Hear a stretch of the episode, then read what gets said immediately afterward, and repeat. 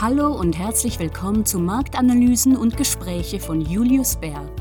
In dieser Podcast-Reihe erfahren Sie von hochkarätigen Experten, was die Märkte bewegt und die Anleger interessiert. Hallo und herzlich willkommen zu dieser Folge eines weiteren Marktanalysen und Gespräche Podcasts. Mein Name ist Roman Canziani.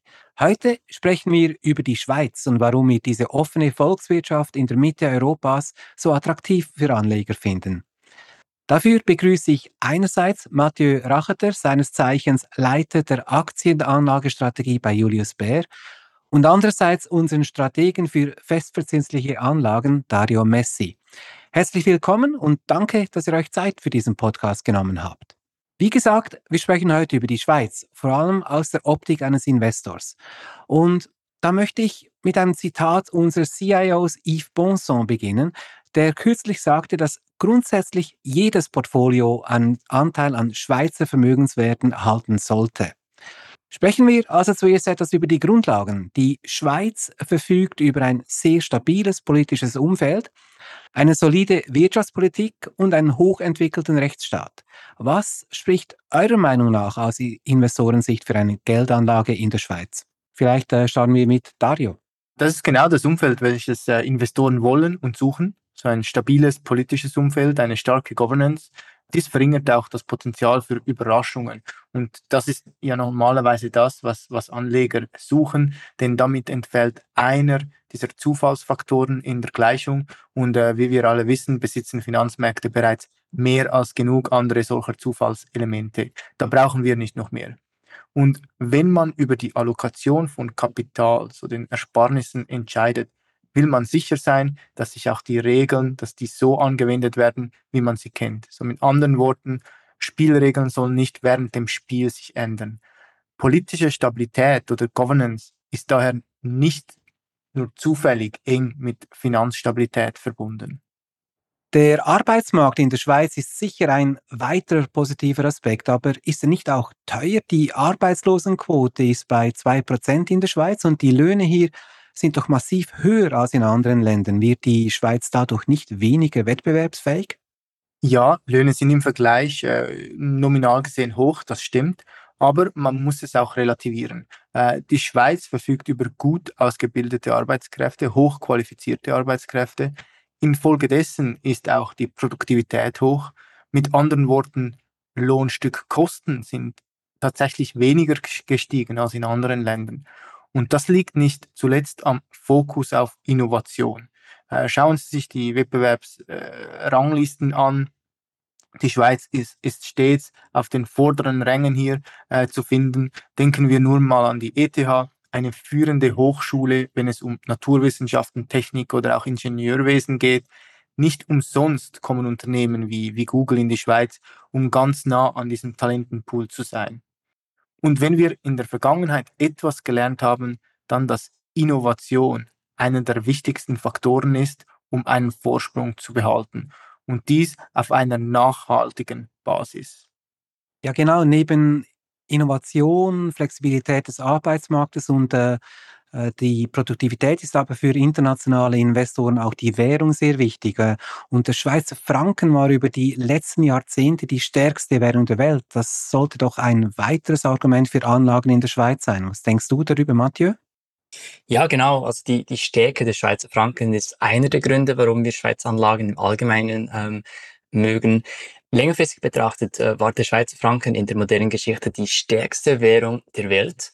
Ähm, wenn man uns also die, zum Beispiel die Periode zwischen 1900 und 2016 äh, anschaut, so hat sich der Schweizer Franken real gesehen gegenüber praktisch allen anderen wichtigen Währungen aufgewertet. Also man profitiert ähm, also doppelt von einer Aufwertung der Assets, der Vermögenswerte und zusätzlich von den Gewinnen einer stärkeren Währung. Auch das Halten von ähm, Schweizer Franken lautenden Vermögenswerten bietet auch eine Absicherung gegen globale Wachstums- und geopolitische Risiken, da der Schweizer Franken in Zeiten der Unsicherheit als sicherer Hafen angesehen wird. Und dies ist besonders attraktiv für Anleger in Schwellenländern. Sehr interessant, aber was ist mit denjenigen Unternehmen, die in erster Linie vom Export abhängig sind? Für diese könnte doch ein starker Franken ein Problem sein, weil er die Produkte verteuert, oder? Ja, grundsätzlich schon, aber Entgegen der gängigen Marktweisheit entwickelt sich Schweizer Aktien tendenziell besser, wenn der Schweizer Franken äh, sich gegenüber dem Euro aufwertet. Warum ist das so? Ganz einfach gesagt, weil viele Schweizer Unternehmen eine stärkere Währung gut verkraften können, weil sie ihre Effizienz steigern und den Mismatch zwischen Kosten und Erträgen äh, verringern können. Also im Allgemeinen funktioniert es nicht wirklich, äh, eine Strategie aufzubauen, in Aktienmärkten zu investieren, mit dem Grund, dass eine Abwertung der Lokalwährung den Markt beflügelt, äh, weil es zu höheren Gewinnen führt ähm, in lokaler Währung.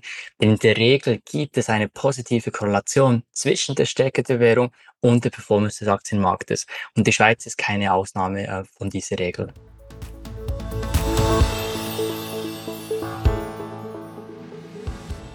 Nun gut, äh, kommen wir jetzt auf den Aktienmarkt zu sprechen. Der äh, Schweizer Markt wird aufgrund seiner Zusammensetzung im Allgemeinen als eher defensiv beschrieben, was bedeutet, dass er tendenziell niedrigere Renditen erzielt als andere zyklischere Märkte, richtig?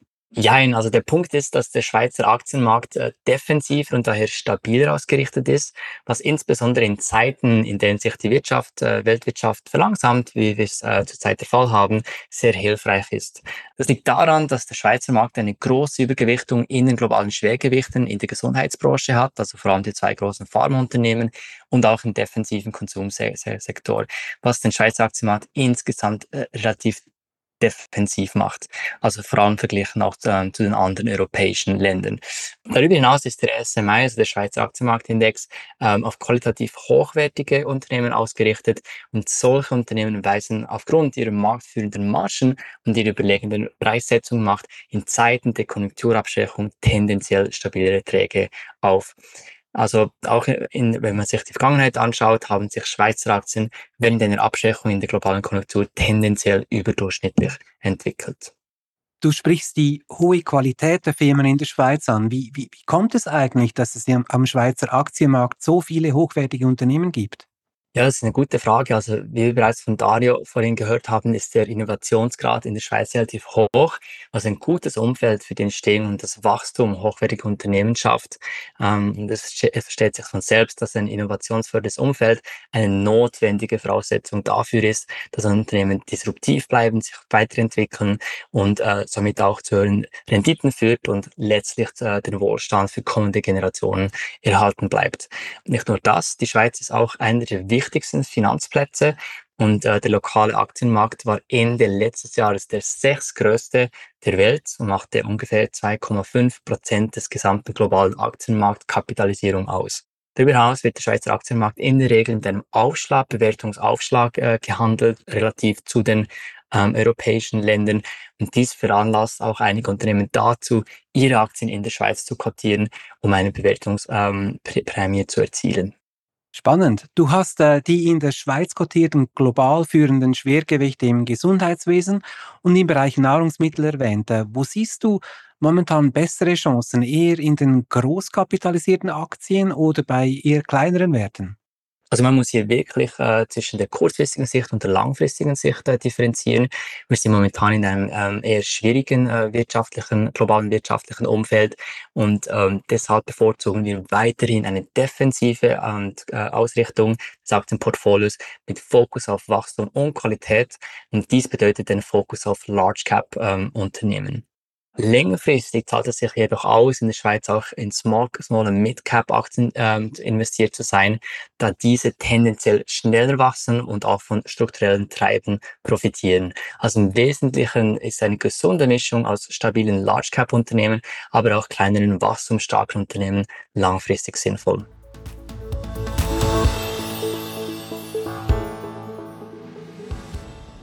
Nun man muss wohl festhalten, dass das Umfeld für die Anleger eher schwierig ist äh, und die Zauderer durchaus Argumente haben, sich eben nicht zu engagieren.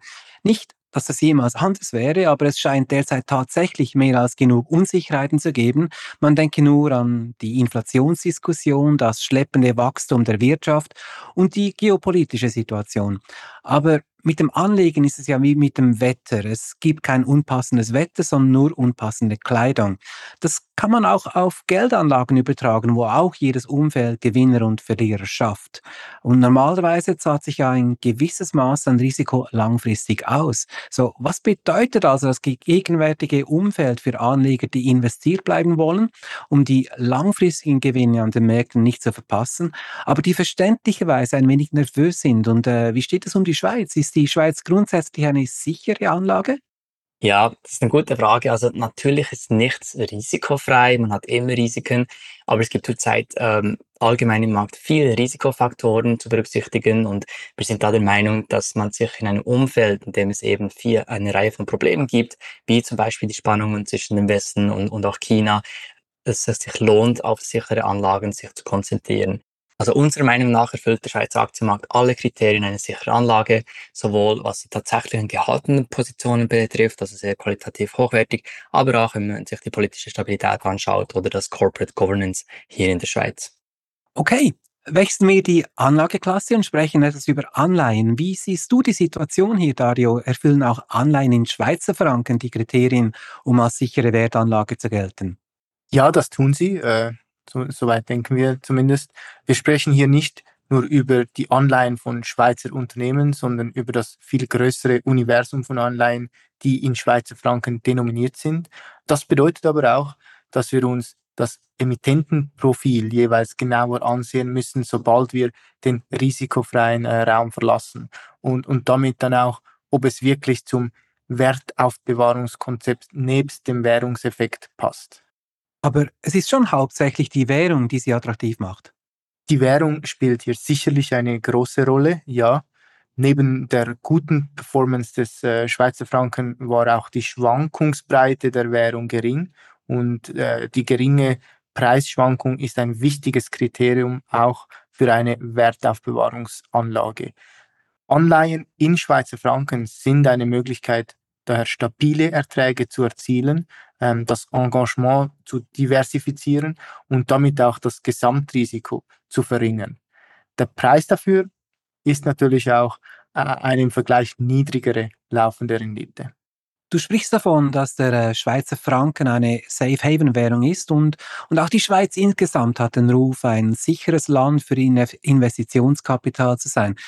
Ist dieser hervorragende Ruf überhaupt gerechtfertigt? Es, es gibt viele Gründe, von denen wir einige bereits erwähnt haben, äh, warum die Schweiz seit langem den Ruf eines sicheren Hafens genießt. Äh, so verfügt das Land über ein stabiles politisches Umfeld, eine gute Governance, darüber hinaus aber auch über solide Staatsfinanzen mit einer niedrigen Staatsverschuldung, äh, eine gute Außenwirtschaftsposition. All diese Dinge unterstützen den Ruf des Landes als sicheren Hafen und sind letztendlich dann auch äh, für den Schweizer Franken sicherlich förderlich.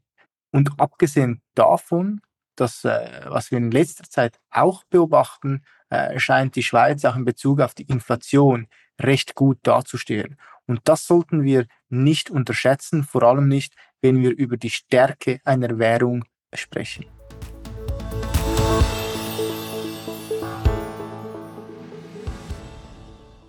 Sehr gut, äh, vielen Dank euch beiden. Dann versuche ich mal, unsere Diskussion zusammenzufassen. Es gibt also eurer Meinung nach eine Reihe von Gründen, die für ein Engagement in äh, Schweizer Anlagen in einem Portfolio-Kontext sprechen.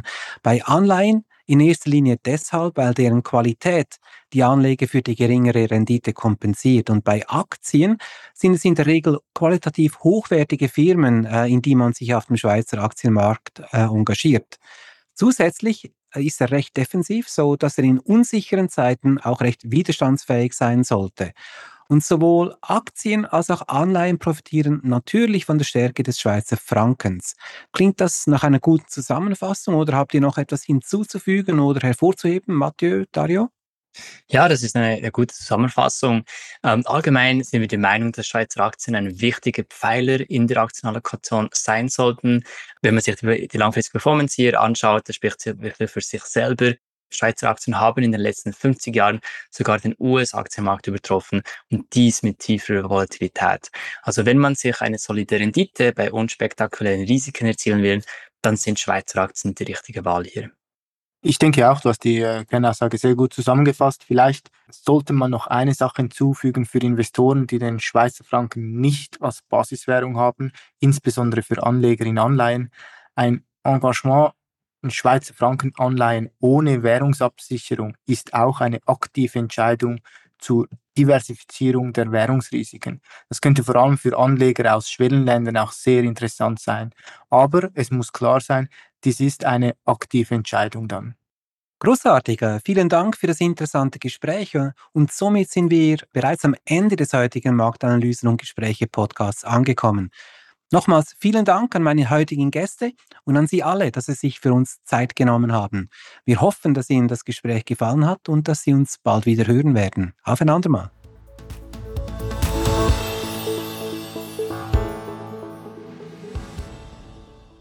Starten Sie gut informiert in den Tag. Moving Markets ist ein täglicher Podcast von Julius Bär auf Englisch. Hier erfahren Sie mehr über die Auf- und Abwärtsbewegungen der verschiedenen Anlageklassen, makroökonomische Entwicklungen und unsere Meinung zur Entwicklung der Finanzmärkte. Suchen Sie auf Ihrer bevorzugten Podcast-Plattform nach Moving Markets und hören Sie täglich rein. Das war Marktanalysen und Gespräche von Julius Bär. Abonnieren Sie doch unsere Sendung auf Ihrem Lieblingskanal Spotify, Apple Podcasts, Google Podcasts oder wo immer Sie mögen. Wenn Sie mehr über Julius Bär, unsere Mitarbeitenden und unsere neuesten Ideen erfahren wollen, besuchen Sie uns auf www.juliusbär.com. Wir freuen uns schon, Sie bald bei unserer nächsten Folge begrüßen zu dürfen. Haftungsausschluss für Podcasts die in diesem Podcast geäußerten Informationen und Meinungen stellen Marketingmaterial dar und sind nicht das Ergebnis einer unabhängigen Finanz- oder Investmentanalyse. Der Inhalt des Podcasts dient ausschließlich zu Informationszwecken und stellt weder ein Angebot noch eine Empfehlung oder eine Aufforderung von oder im Namen von Julius Baer zum Kauf oder Verkauf von Wertpapieren, wertpapierbasierten Derivaten oder anderen Produkten oder zur Teilnahme an einer bestimmten Handelsstrategie in einer bestimmten Rechtsordnung dar. Julius Baer übernimmt keine Haftung für Verluste, die aus der Nutzung der Podcast-Inhalte entstehen. Weitere wichtige rechtliche Hinweise finden Sie unter www.juliusbär.com/legal/podcasts.